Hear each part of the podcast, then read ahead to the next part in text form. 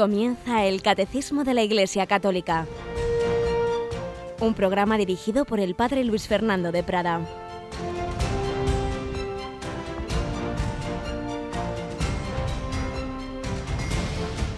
Alabados sean Jesús y María. Muy buenos días, queridísima familia de Radio María, en este 4 de diciembre, día de San Juan Damasceno inicios, primera semana del Adviento y víspera de primer viernes de mes. Hoy vamos a estar aquí a las 8 de la mañana y a las 11 de la noche con nuestra hora santa. Aquí tenemos también a Yolanda Gómez. Buenos días, Yoli. Muy buenos días, padre. Víspera de primer viernes de mes, así que ya tendréis ahí un montón de de correos con intenciones, ¿verdad? Sí, los estamos ya eh, organizando para también ofrecerlos y ponerlos ahí ante el Señor en esta hora santa que vamos a retransmitir a partir de las 11 de la noche. Pero que recuerden nuestros oyentes que ahí los, los ordenamos esos correos y esas peticiones hasta las 4 de la tarde y luego ya son demasiadas. Sí. No nos da tiempo. Pero bueno, da igual, eh, nos lleguen o no, Ahí os tendremos a todos presentes ante el Santísimo Sacramento. A las 11 de la noche, ya sabéis, la capilla de Radio María se abre a través de las ondas a todo el mundo para adorar unidos a Jesucristo, para celebrar esa, esa última hora, víspera de primer viernes de mes, siguiendo lo que el Señor le inspiró a Santa Margarita María de Alacoque. Jueves sacerdotal, jueves eucarístico, víspera de primer viernes de mes, de ese amor del corazón de Cristo que, que se hace, se quiere acercar a cada uno de nosotros, que se hizo niño por cada uno de nosotros. Un amor que inspira y que mueve los amores de tantas personas, de tantos cristianos, de tantos gestos buenos como el que hoy vamos ahora a recordar enseguida en nuestro primer comentario.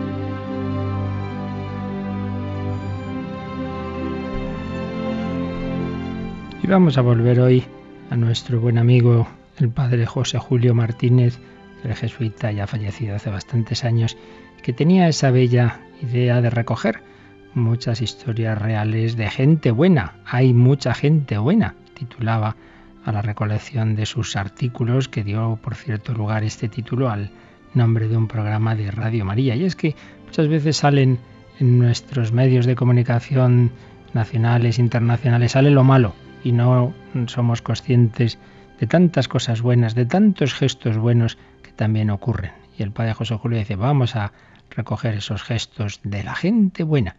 A veces, como en el que hoy nos va, os voy a, a contar, a leer, y cambiando los nombres, pero siempre históricos. Una profesora de instituto a quien llamaré Elena padeció una operación gravísima para serle estirpado un cáncer.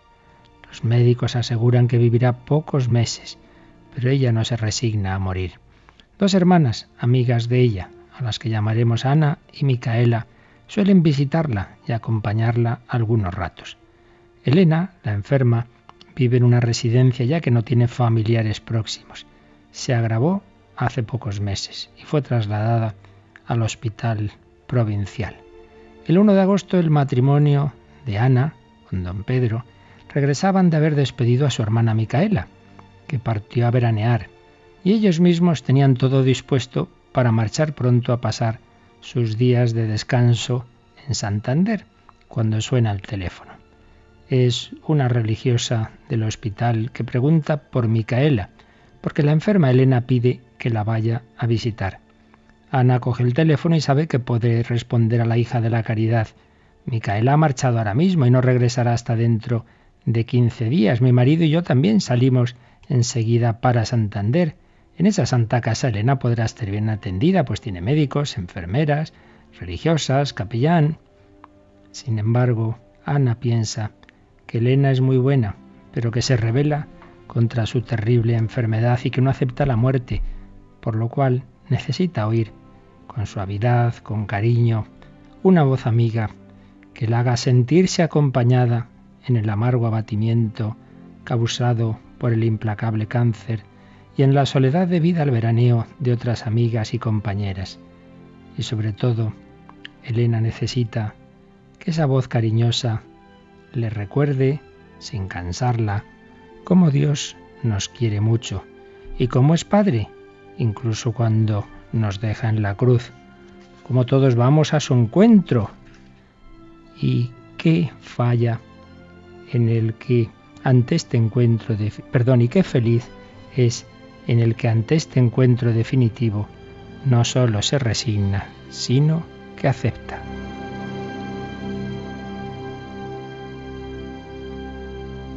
Todos estos pensamientos discurren rápidamente por la mente de Ana. También en un instante se pone de acuerdo con su marido y ambos adoptan una resolución de las buenas, de las muy buenas.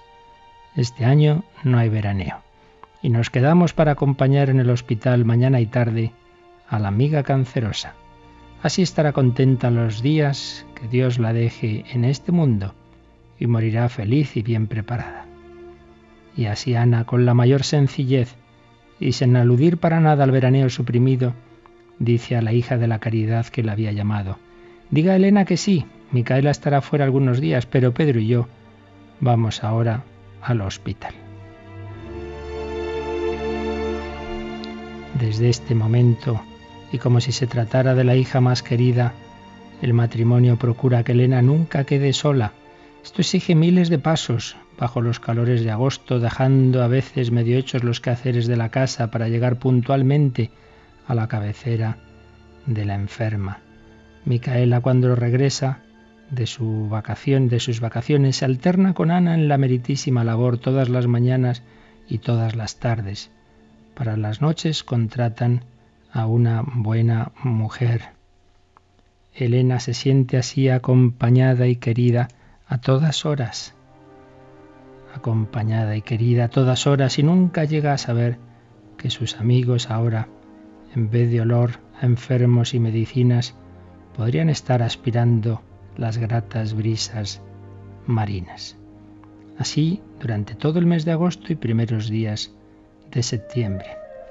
Pero Micaela, con Ana y Pedro, ven realizada su noble ilusión. Elena se ha ido tranquilizando, ha compartido los consuelos de la fe, comunicados por Ana con exquisito tacto y bondad, ha rezado con sus amigos, ha recibido los sacramentos y al final ha muerto aceptando. Y ahora Ana, cuando me refiere a esta historia, me prohíbe citar los nombres verdaderos y me añade, no tiene ninguna importancia. Renunciar a un mes de vacaciones en la playa para atender a una amiga que se muere, eso lo hace cualquiera. Y yo pensé, sí, cualquiera. Cualquiera con tal de que sea cualquiera de entre esa mucha gente buena que anda por nuestras calles.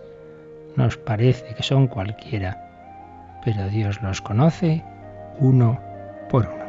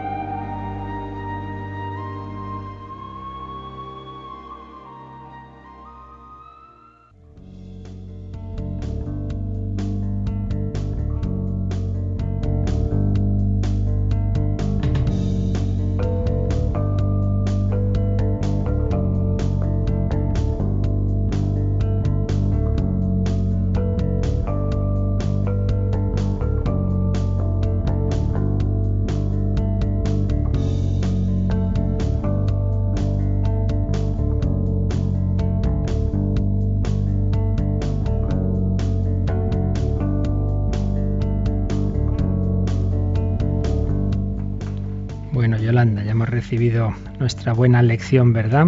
Sí. La caridad por encima de las vacaciones y de los gustos lícitos, por otra parte, pero lo primero es el enfermo, estuve enfermo y me visitasteis. ¿Cuántos gestos así habrá que no nos enteramos, pero que son movidos al final por el Espíritu Santo? Dios está presente en la creación, es lo que estamos viendo estos días en el Catecismo. La fe vivida nos debe llevar a la caridad, como llevó a este matrimonio, a estas dos hermanas, a atender a su amiga enferma. Pues vamos a un número ya muy redondo del catecismo, el número 300. Ya llevamos 300 números del catecismo en esta etapa de su comentario en la que somos indignos sucesores de Monseñor Monilla, que a su vez sucedió al Padre Julio.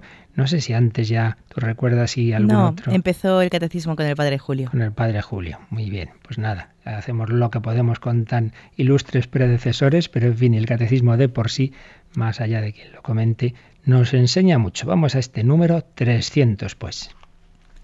Dios es infinitamente más grande que todas sus obras su majestad es más alta que los cielos, su grandeza no tiene medida, pero porque es el Creador soberano y libre, causa primera de todo lo que existe, está presente en lo más íntimo de sus criaturas. En Él vivimos, nos movemos y existimos. Según las palabras de San Agustín, Dios es superior sumo meo e interior íntimo meo. Dios está por encima de lo más alto que hay en mí y está en lo más hondo de mi intimidad asombra lo bien que controla el latín esta muchacha, qué bien, qué bien. en fin. Dios es superior summo meo et interior íntimo meo, pero claro, es que aquí viene el truco, está que el propio catecismo lo traduce.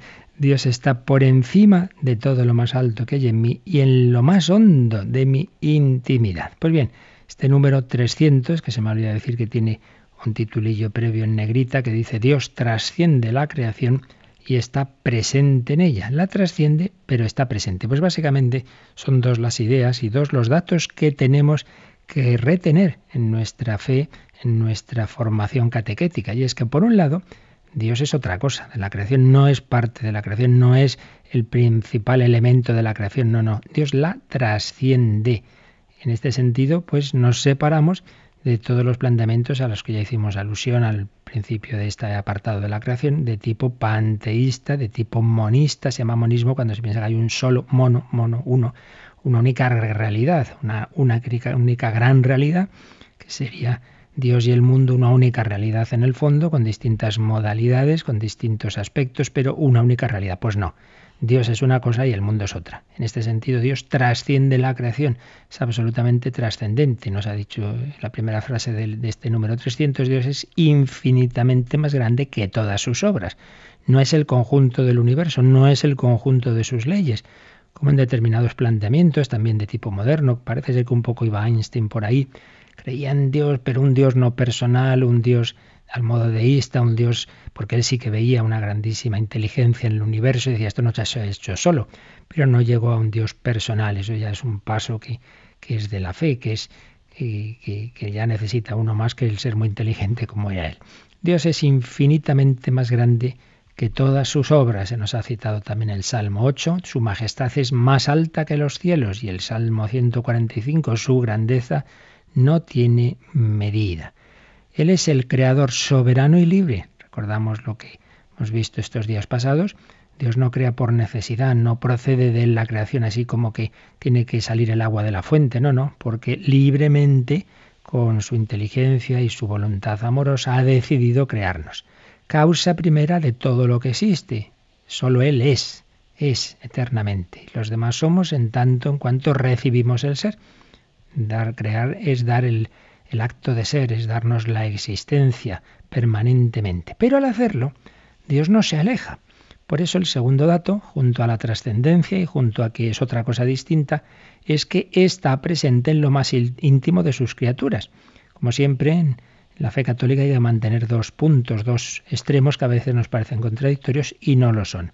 Por un lado, que es distinto de la creación, que es otra cosa, que es infinitamente más grande que todas sus obras, que Dios trasciende la creación, pero por otro lado, que está presente en ella, que no se ha desentendido de ella, que no es el Dios relojero que hace el reloj y luego ya se olvida del reloj. No, no, no. Dios está presente en su creación, Dios está presente en lo más íntimo de sus criaturas, Dios guía la creación. Y aquí viene esta cita que recordábamos de San Agustín. Dios está por encima de lo más alto que hay en mí y en lo más hondo de mi intimidad. Dios está dentro de mi alma. Y San Agustín, cuando ya convertido, dice, claro, yo buscaba a Dios fuera y en realidad estaba dentro de mí.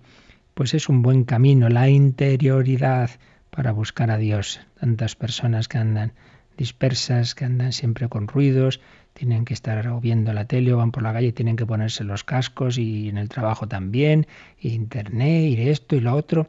Y claro, así es un poco difícil encontrarte contigo mismo y encontrarte con Dios. Hay que hacer silencio.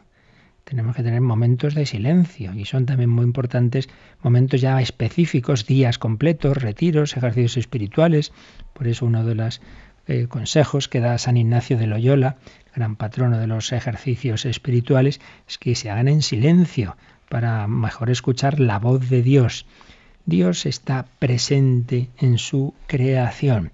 Por ello, veíamos ayer, siguiendo grandes maestros como José Rivera, sacerdote toledano en proceso de beatificación, y José María Iraburo, cuyas charlas bien conocemos en Radio María, y escucharemos, si Dios quiere, en torno al catecismo, charla del Padre Iraburo explicando esto, pero yo voy aquí también a resumir un poco de su obra Espiritualidad Católica, pues las consecuencias espirituales, ahí ya veíamos algunos puntos, vamos a seguir hoy, que debe tener esta fe, esta fe en la creación, las consecuencias para nuestra espiritualidad, unas consecuencias que han estado presentes en todos los santos, ya desde los primeros que llamamos los santos padres, esa devoción creacional, está muy presente en los escritos de los padres apostólicos que llamamos, ¿no? Como, como Clemente, que, invocan con frecuencia al Creador y Padre de los siglos. El, el año 81, el entonces cardenal Joseph Ratzinger tenía una conferencia como todas las suyas magistrales que decía que estaba perdiendo mucho el cristiano de hoy día y la misma catequesis este aspecto de la creación. Nos fijamos mucho en la salvación, en Jesús nuestro amigo, pero lo cual está muy bien claro, pero nos olvidamos de ese aspecto, que Dios ha creado el cielo y la tierra, que Dios es el creador, que todo ha sido creado de la nada. Ese aspecto está más olvidado. Por ello, vamos a insistir, tenemos que recuperar en nuestra espiritualidad este sentido de creación, de dependencia, de admirar las obras de la naturaleza y nuestro propio ser humano. Esto es lo que hacían, digo, pues ya los esos primeros padres apostólicos alabando al Señor. Por ejemplo, uno de los primerísimos documentos cristianos, la G, se dice ahí, en primer lugar, amarás a Dios que te ha creado. y en la carta Bernabé, amarás a aquel, la carta de Bernabé, amarás a aquel que te creó, temerás al que te formó, glorificarás al que te redimió de la muerte. Hemos recordado antes a San Agustín y realmente para él estaba muy presente las criaturas. Su conversión fue un paso de las criaturas al Creador y escribe, yo amaba las hermosuras inferiores y caminaba hacia el abismo. Sin embargo, ya entonces preguntaba a la tierra, a las flores, a las estrellas, tratando de hallar la verdad suma en la que fundamentar su vida. Y las criaturas le respondían siempre igual. No somos tu Dios, búscale sobre nosotros, Él nos ha hecho. Todo esto lo cuenta en el capítulo décimo de las confesiones. No somos tu Dios, pero búscale sobre nosotros porque Él nos ha hecho. Él nos ha hecho. Finalmente, la voz cósmica de las criaturas como inmensa sinfonía resonando en su corazón le despertó el amor del Creador. He aquí que existen cielo y tierra y claman que han sido hechos, porque se mudan y cambian Tú eres Señor quien los hiciste, porque tú eres hermoso, son ellos hermosos, porque tú eres bueno, son ellos buenos, porque tú eres ser, ellos son. Pero no son tan hermosos y buenos y existentes como lo eres tú, su creador, en cuya comparación ni son hermosos, ni son buenos, ni tienen ser. Todas estas cosas te alaban, oh creador del mundo.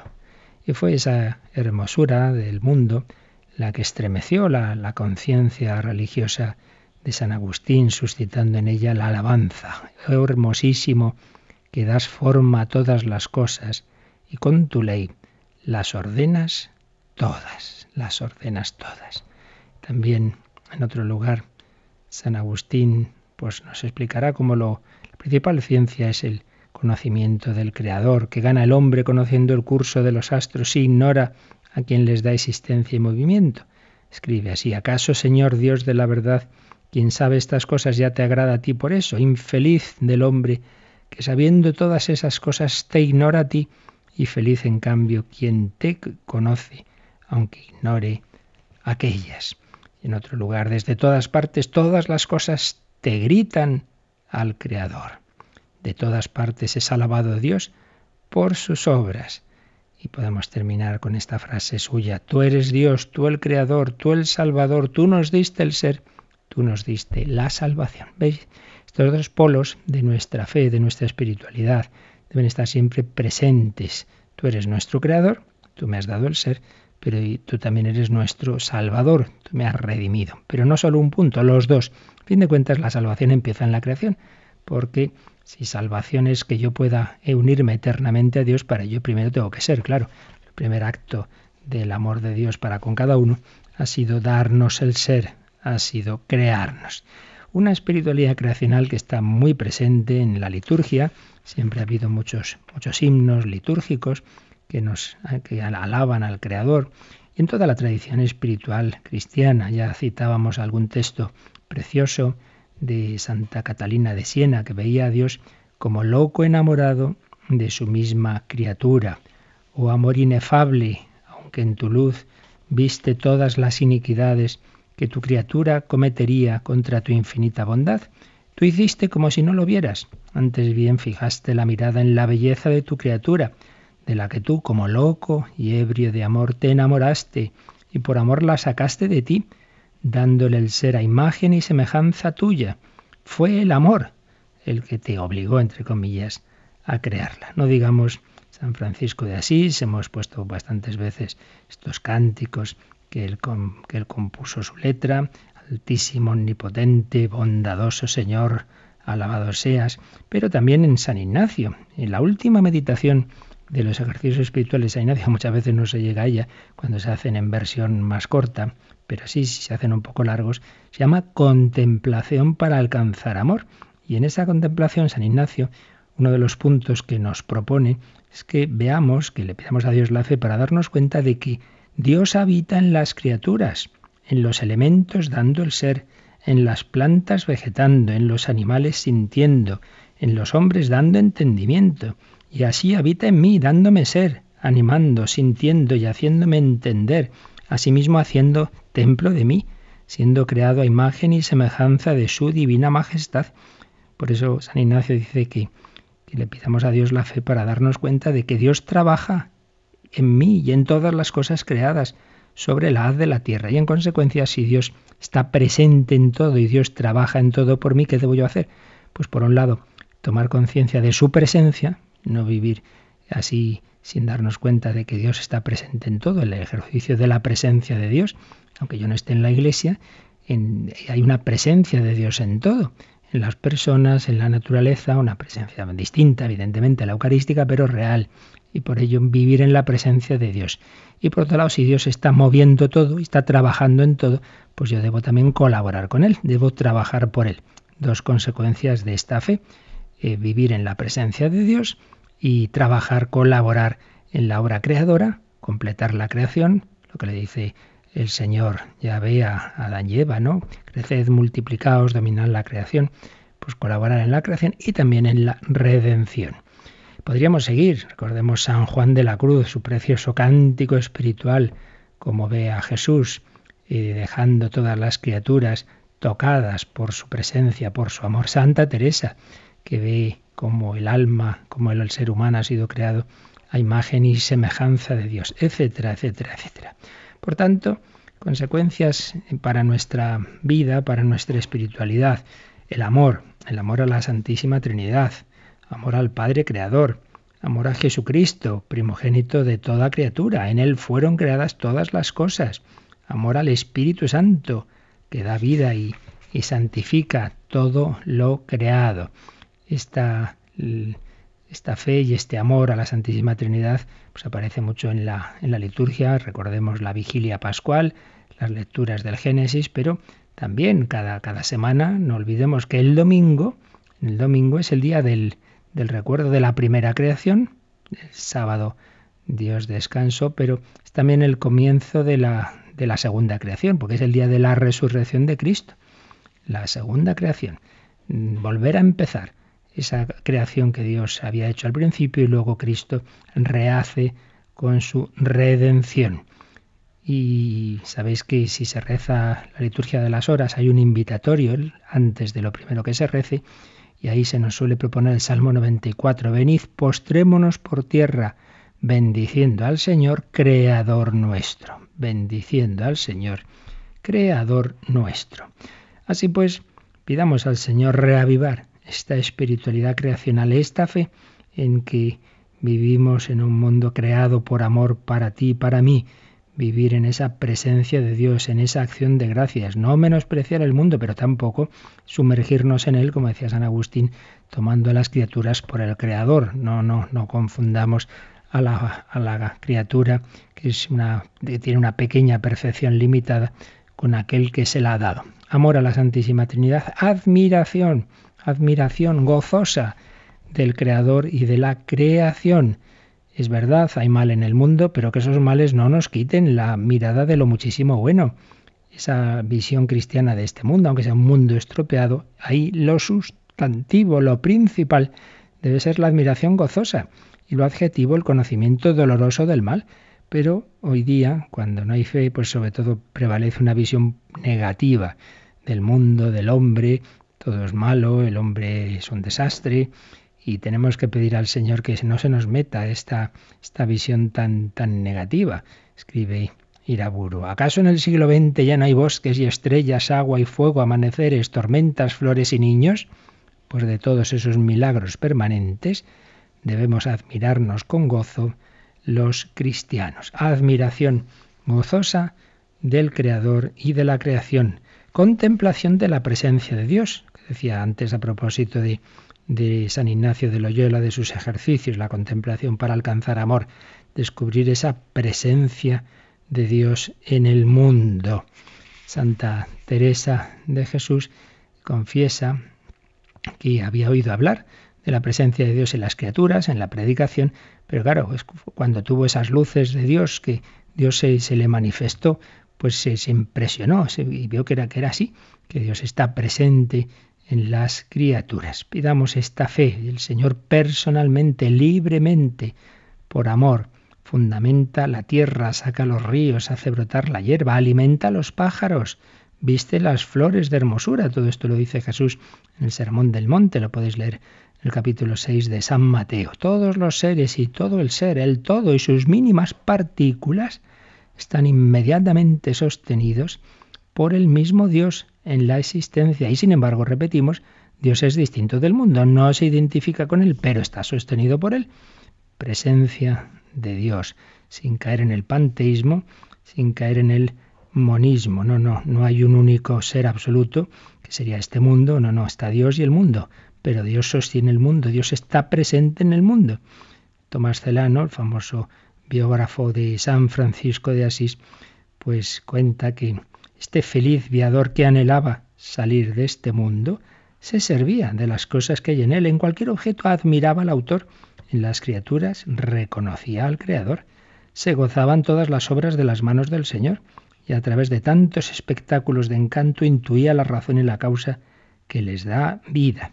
Admiraba en las cosas hermosas al hermoso por, por excelencia. Cuanto hay de bueno, le gritaba, el que nos ha hecho es el mejor, por las huellas impresas en las criaturas, seguía al amado.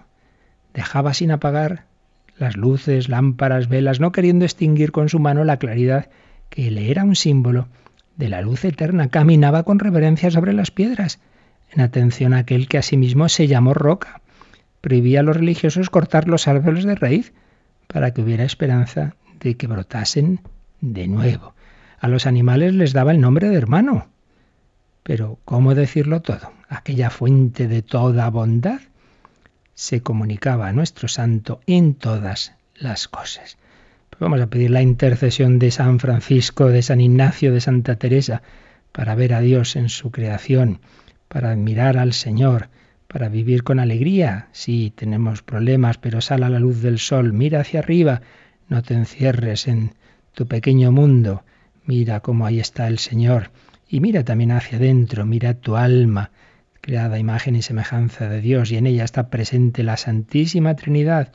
Pide al Señor no caer en el pecado. Ese sí que es el verdadero mal en el que nos alejamos de esa presencia de Dios. Dios sigue presente, pero nosotros como que no le queremos ver, no le queremos oír. Y Dios podría decirnos, como dice en el Deuteronomio, hijos degenerados se portaron mal con él, generación perversa y pervertida. Así le pagas al Señor, pueblo necio e insensato. ¿No es Él tu Padre, el que te creó, el que te hizo y te fundó? Pues vamos a pedir esta visión de fe, esta visión de contemplación de la presencia de Dios y lo hacemos con un compatriota de San Francisco de Asís, el maestro de la capilla vaticana, Marco Frisina. Mira qué bello es todo, eco, cuánto e velo.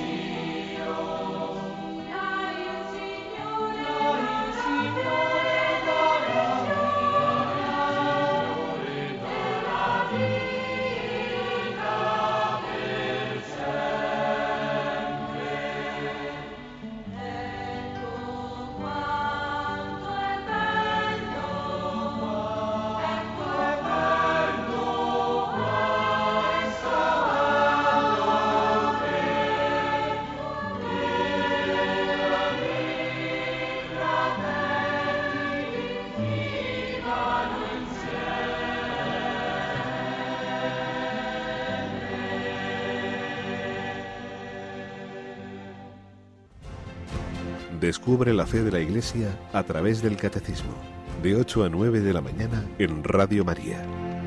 La fe de la Iglesia, una fe para ser vivida, para ser llevada a nuestra espiritualidad. Esto no es teoría vacía, sino que debe hacerse carne en nuestro corazón y para ello tenemos que meditarlo, para ello tenemos que hacer oración.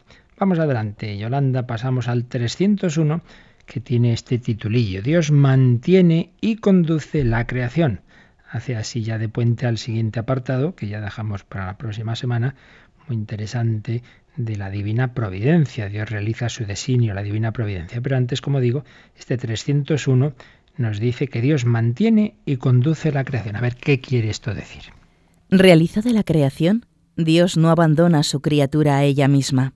No solo le da el ser y el existir, sino que la mantiene a cada instante en el ser, le da el obrar y la lleva a su término. Reconocer esta dependencia completa con respecto al Creador es fuente de sabiduría y de libertad, de gozo y de confianza. Y esto lo confirma con una bella cita del libro de la sabiduría.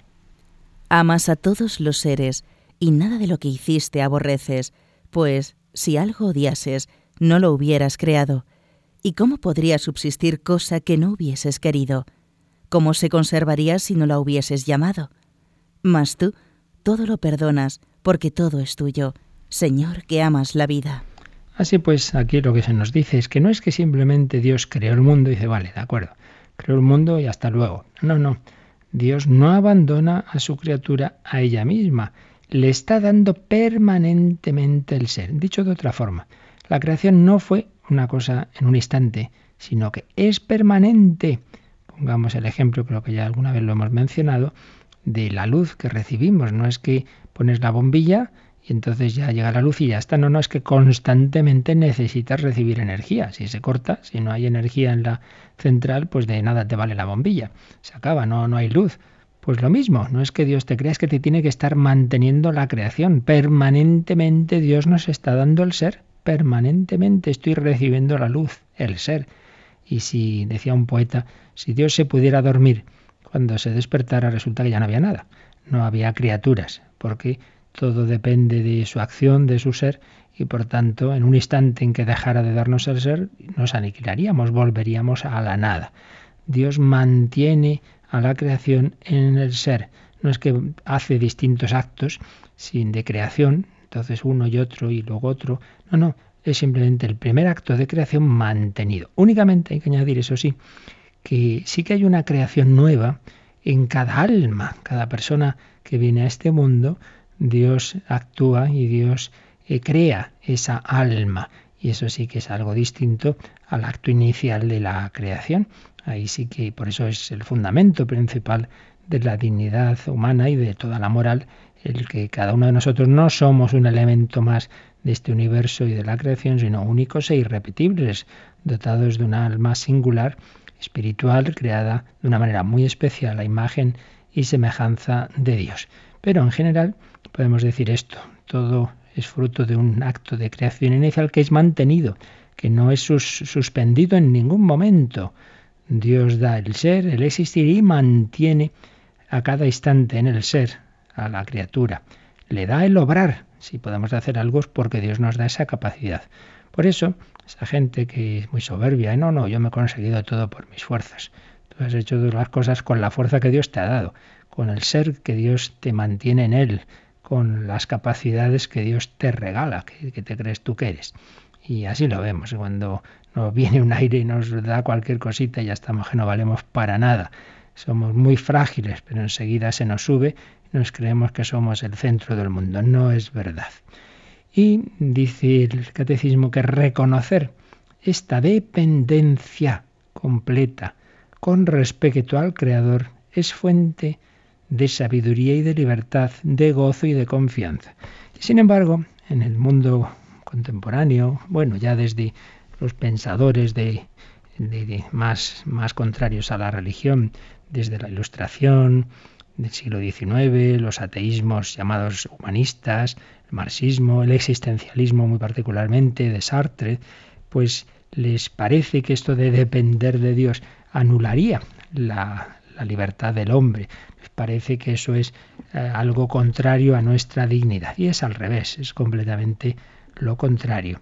Es verdad que a veces ha habido eh, algún tipo de, de planteamiento, ah, pues si Dios quisiera, pues te, que te, crea para fastidiarte para condenarte y para mandarte al infierno, porque Dios puede hacerlo todo, pero hombre, Dios que es todopoderoso es también todo amor, y si nos ha creado, pues es para hacernos felices. Por ello, esta dependencia de Dios tenemos que darnos cuenta de que es el fundamento de nuestro ser, de nuestra felicidad, dice el profesor Eduardo Vadillo, que claro, está la tentación del antropoformismo.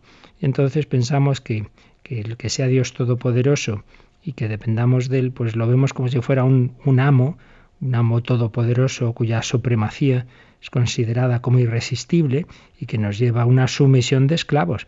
Y claro, nada de eso. Precisamente lo que garantiza la dignidad de las escrituras es Dios, de quien procede el desarrollo de esas mismas criaturas. Eh, no solo de la criatura humana, sino de todas las criaturas. Cada una tiene sus fines propios y por eso el hombre no tiene derecho a abusar de las demás criaturas. Dios no es como un hombre que muestra su posesión sobre las otras cosas abusando de ellas, como si su exaltación dependiera de la anulación de las criaturas, todo lo contrario, todo lo contrario. Dios muestra su grandeza haciendo que las criaturas sean, sean y sean verdaderamente y se desarrollen. De este modo lo que Dios hace en la criatura es totalmente de la criatura y al mismo tiempo procede totalmente de Dios.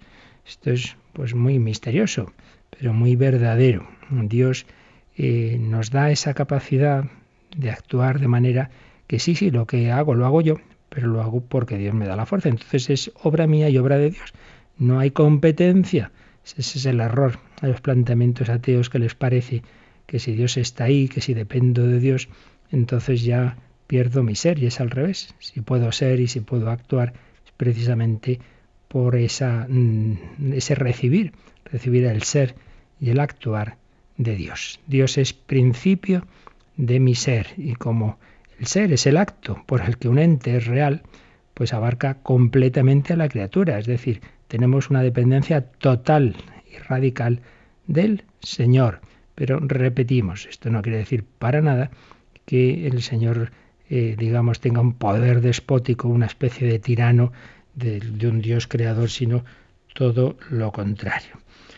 Que, que, esto a veces se ha podido plantear, a veces decir esas tonterías, pues Dios podría mm, eso, crearte para fastidiarte y mandarte al infierno. Pues, pues, pues claro, sí, podría. Podría si no fuera amor. Pero es que el Dios que es todopoderoso y que es verdadero es también infinitamente bueno y nos ama infinitamente. Por tanto, relación de dependencia que además, que además en la revelación se ha mostrado como una relación que Dios quiere establecer de amistad, de amistad. Por tanto, no simplemente es que dependo de Él porque Él es mi creador, sino que me quiere invitar a una relación propia de la familia. Estamos invitados a entrar en la familia de la Santísima Trinidad. Estamos invitados a, enamorándonos de Jesucristo, entrando en la familia, como hijos en el Hijo, movidos por el Espíritu Santo, entramos a ser hijos de Dios Padre. Entonces somos uno en el Hijo. Ahí Dios solo tiene un hijo, pero ese hijo tiene infinidad de rostros el tuyo, el mío, el de tu hermano. El Hijo Eterno de Dios nos mete en su ser y ese en, Cristo, el Cristo total, eh, cuya alma es el Espíritu Santo, entonces entramos en la Santísima Trinidad y oímos, este es mi Hijo, el amado, mi predilecto. Eso que Dios Padre dice eternamente a su Hijo, ahora nos lo dice a nosotros, hijos en el Hijo movidos por ese Espíritu Santo que hemos recibido en el bautismo. Claro, todo esto ya es del orden sobrenatural. El orden natural es la creación, pero la creación se ha hecho en vista del orden sobrenatural. No es que sean cosas separadas, ¿no? sino que Dios ya lo ha hecho todo con ese fin. Toda la creación es para el hombre y el hombre ha sido creado para entrar en Dios y así Dios lo será todo en todo, porque entraremos, entramos ya en esta vida, porque la vida eterna ya empieza aquí, lo que nos explica el Evangelio de San Juan, vida eterna es en realidad la vida de Cristo en mí, la vida del Espíritu Santo en cada uno de nosotros. Así pues, esta relación de dependencia que tenemos simplemente por ser criaturas, se convierte también en una relación de filiación, de amistad, de ser inhabitados, la presencia que ya veíamos antes, cuando hablamos de la Trinidad, de inhabitación no simplemente Dios está presente en todo como creador, sino que además está presente como amigo en aquel que lo acepta como amigo, claro, en aquel que no ha expulsado a Dios de su alma por el pecado mortal. Esa presencia de inhabitación comienza ordinariamente en el bautismo y se puede romper si, si echamos a Dios del alma por el pecado mortal y no nos arrepentimos. Santa Teresa en esas visiones que tenía, pues le impresionaba la diferencia entre un alma en gracia, la veía tan limpia, tan llena de luz, tan tan bella y el alma en pecado, que la veía como algo muy feo y muy triste. Pues todas las cosas que sabemos por la fe de Santa Teresa las veía. Dios le daba, bueno, todas son muchas, Dios le daba esa, esa, esas visiones, ¿no?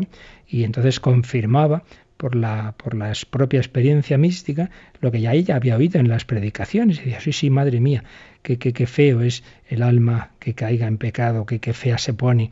Y en cambio, qué belleza tiene el alma en la gracia de Dios. Vivamos pues en esa relación con el Señor, vivamos en su presencia.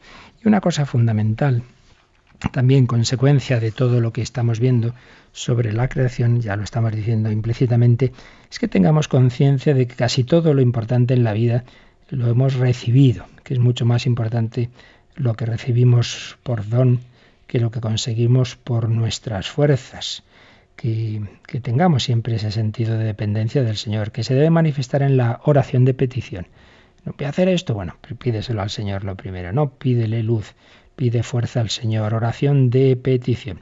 También se debe manifestar en pedir perdón, porque no hacemos las cosas lo bien que deberíamos, siempre debemos ser humildes, pedir perdón a Dios, pedir perdón unos a otros, y en la acción de gracias, muy importante, el agradecimiento.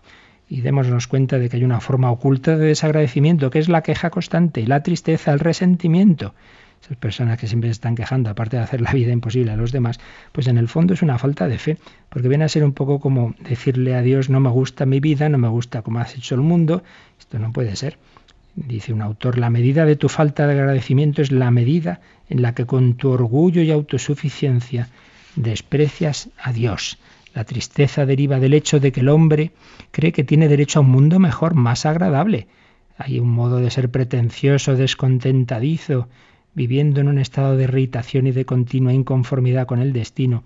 El hombre triste encuentra hostilidad en todas partes, posee una sensibilidad aguda para las incongruencias de la vida, pero rehúsa reconocer la delicada gracia de la existencia. Vemos las cosas negativas, estamos siempre quejándonos y no agradecemos la gracia de la existencia, el mero hecho de que vivas, de que puedas ver la luz del sol y tantos y tantos regalos que Dios nos hace. Por ello, sentido de agradecimiento, de alegría en medio de las dificultades, de evitar la queja, ese gran principio de vida espiritual, no quejarse nunca de nada, de nadie, ni de mí mismo, ni en lo interior ni en lo exterior. No quejarme nunca de nada, ay qué frío, ay qué calor de nadie, ay qué pesado es este, ni de mí mismo, ay qué desastre soy, ni por dentro ni por fuera. A lo mejor no dices nada hacia afuera, pero internamente estás, venga, quejarte de todo. No, pedir al Señor vivir en alegría, en adoración, en alabanza. Hay tantas cosas bellas y esa presencia de Dios y Dios que se me quiere comunicar y, no obsesionarnos tampoco por nuestras faltas y pecados. Recuerdo en la última JMJ a la que pudo asistir Juan Pablo II fue la de Toronto. Dijo una frase preciosa, preciosa en la vigilia, que fue esta. Nosotros no somos la suma de nuestras debilidades y nuestros fracasos. Por el contrario, somos la suma del amor del Padre por nosotros y de nuestra real capacidad para convertirnos en imagen de su Hijo. Tú no eres la suma de tus debilidades y tus fracasos. Ay, mi vida, qué desastre. No, no, no eres esa suma, sino la suma del amor del Padre por ti y de tu capacidad para convertirte en imagen del Hijo eterno. Dios te ha creado para que reflejes al Hijo. El Hijo es la imagen perfecta pero con la gracia de Dios podemos ir reflejando de una manera limitada, pero verdadera, esa imagen. Pues lo dejamos aquí, terminamos este apartado. La semana próxima entramos en uno dificilísimo, pero muy importante para nuestra fe, que es la providencia. Este Dios que nos ha creado nos conduce. Él sabe lo que va a ocurrir cómo se conjuga esa omnipotencia y sabiduría de Dios con la libertad y con el mal. ¡Bum! Ya, menudo lío.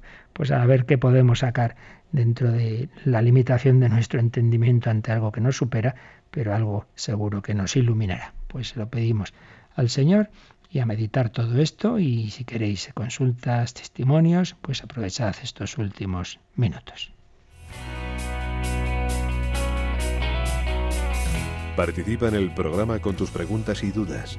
Llama al 91 153 8550.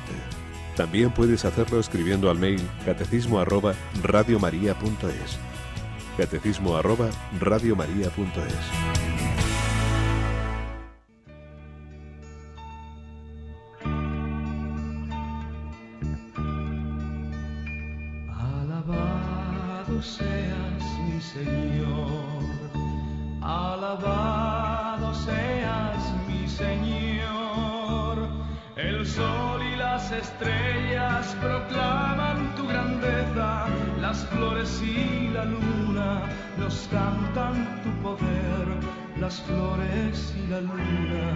nos cantan tu poder.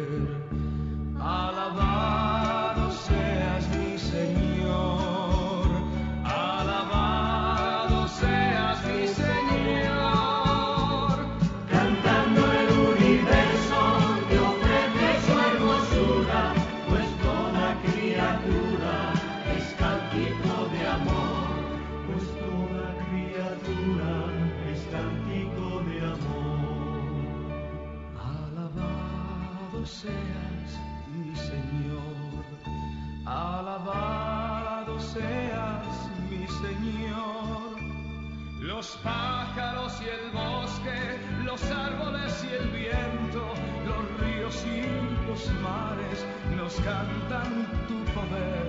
Los ríos y los mares nos cantan tu poder. Alabado seas mi Señor. En toda criatura hay motivos para alabar a Dios. Nos escriben Luis desde León, pregunta si cuando se realiza una oración es válida aunque por error se nos pueda olvidar alguna palabra o la decimos mal. Pues sí, por supuesto, Dios se fija ante todo en la intención. Dios se fija en lo que le quieres decir, no tanto en la materialidad. Dios no es chinchorrero. Hay personas escrupulosas me han mandado en penitencia tres Ave Marías ahí, pero, pero no he estado del todo concentrado. Voy a repetir y se pasan así media hora repitiendo. Hombre, que Dios ya sabe que tenemos una mente frágil y como decía Santa Teresa, la imaginación es la loca de la casa. Bueno, y la loca de la radio que está por ahí, me parece Yolanda. ¿Tienes Madre mía. ¿Cómo, cómo te pongo, pobrecita ¿Cómo me mía? bueno, pues nos ha llamado Juan y como ha comentado usted al comienzo de los ejercicios espirituales, la importancia del silencio, dice si, mm, a ver, el silencio, pero si a Dios no podemos escucharle, el silencio, ¿qué es el silencio? Como que a Dios no podemos escucharle. Si no le sabe escuchar o, bueno, que, que le explique a qué se refiere con ese silencio. Bueno, pues no sé, me refiero a dos cosas. Ahí yo estaba hablando de experiencias de retiro, de ejercicios, pero bueno, también en la vida ordinaria. Entonces me refiero a dos cosas. Una, en las experiencias de retiro, pues a callarse, claro. Si uno está haciendo una experiencia de, de meditación, de oración, no hablar con el prójimo, oye, ¿qué tal? No sé qué, no, no. Tú quédate calladito. Entonces, en los ejercicios espirituales, dos, tres días, la semana, lo que sea, pues se busca eso, que haya un ambiente total de silencio, como en un monasterio, ¿verdad? En las horas de, de- de silencio. Y entonces eso, estar callados, porque en ese silencio exterior es más fácil poder captar lo que Dios quiere decirnos. Pero segundo, quiero decir silencio interior. Silencio interior quiere decir no estar constantemente, pues eso, hablando uno con uno mismo y esto y recordando y hice y no sé qué, sino intentar, ya sé que esto no es tan fácil, porque no podemos dar a un botoncito y, y quitar mis preocupaciones, pero bueno, en la medida en que de nosotros dependa, intentar callar, intentar callar ese interior, intentar simplemente dejar la, mente abierta a lo que Dios quiera decirnos. Está uno meditando en la escritura y de repente le viene no sé qué de uno, esto es luego. Hay que tengo que hacer no sé esto después, tranquilo. En la medida en que podamos, repito que ya sé que esto no es tan fácil, pero en lo que de nosotros dependa, eh, callar lo que no tiene que ver con esa oración, con esa meditación de la escritura, con ese diálogo con Dios. Entonces, si uno pone de su parte este silencio exterior cuando ello es posible y el silencio interior, tranquilo que, que ya escucharás la voz de Dios, que Dios habla, que Dios habla, tiene muchas formas, no tienen por qué ser así, que de repente se me aparece nuestro Señor, pues eso es lo extraordinario. Pero Dios puede hablar a través de la serenidad, de la paz, de la alegría, de en fin, distintas mociones que produce en el alma. Así que por nuestra parte intentemos no estar embebidos en las cosas de este mundo, procuremos hacer ese silencio, sobre todo interior, y seguro que entonces uno escucha lo que Dios quiere de él. ¿Qué más tienes por ahí?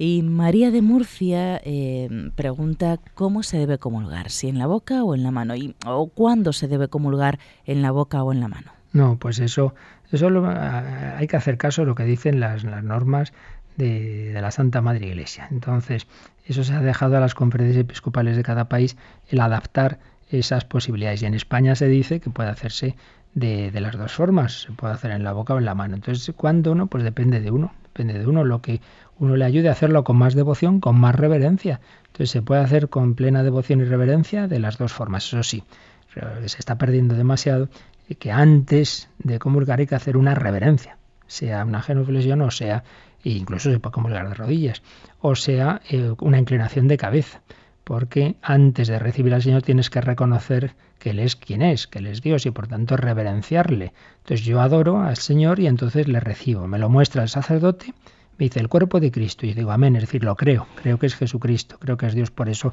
le he hecho esa reverencia, esa inclinación o esa genuflexión y entonces lo recibo. Lo recibo en la boca o lo recibo en las manos bien puestas, bien puestas, es decir, la izquierda sobre la derecha, haciendo como un, un, cuenquito y luego con la derecha cojo la sagrada forma y delante del sacerdote la comulgo. No me voy con ella y el pobre sacerdote va mirando a ver qué pasa. No, no, no. Delante del sacerdote la, me la llevo a la boca y ya está. Entonces es lo mismo. Eh, pero en ambos casos tiene que hacerse con suma reverencia y con suma devoción y con fe y habiendo hecho antes esa inclinación. Entonces, en, en, España se puede hacer de las dos formas. Entonces, no hay que obsesionarse pues esta o la otra, sino pues como uno vea que le, hace, le da más devoción. Uno no le gusta en la mano, pues hágalo en la boca. Pero si otro le gusta en la mano y lo hace bien, pues no lo puede impedir el sacerdote. Otra cosa, repito, es que lo hagamos con la mayor reverencia y con la mayor fe. ¿Alguna cosita más? Pues eh, por ahora nada pues más. lo dejamos, además ya es la hora y recordamos que esta noche a las 11, a las 11 tenemos nuestra hora santa, que precisamente estaremos en adoración ante el Señor. Y también el, el sábado, en, en, torno al catecismo, tendremos, ya lo había anunciado para el sábado pasado, pero tuvimos un, un fallo técnico y se repitió la, la charla del Pairaburo del sábado anterior. Este sábado, si Dios quiere, sí que escucharemos esa, esa charla suya sobre la creación en qué cosas, que algunas de las cosas que he dicho hoy de la espiritualidad de la creación, pues las oiremos mejor dichas por, por él. Así que si no falla de nuevo la técnica, este sábado de 8 a 9, no os perdáis esa, esa charla del Pairaburo que va a ser una estupenda síntesis espiritual de todo lo que hemos visto sobre la creación. Sábado de 8 a 9 en entorno al catecismo. Y esta noche a las 11 pues si Dios quiere nos unimos en oración ante el Santísimo Sacramento. Y ahora pedimos a la Santísima Trinidad su bendición.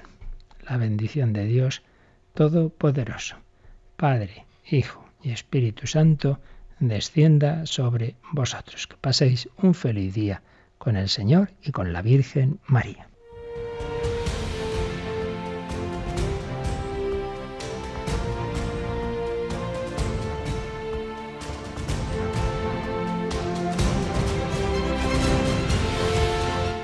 Han escuchado en Radio María el Catecismo de la Iglesia Católica, un programa dirigido por el Padre Luis Fernando de Prada.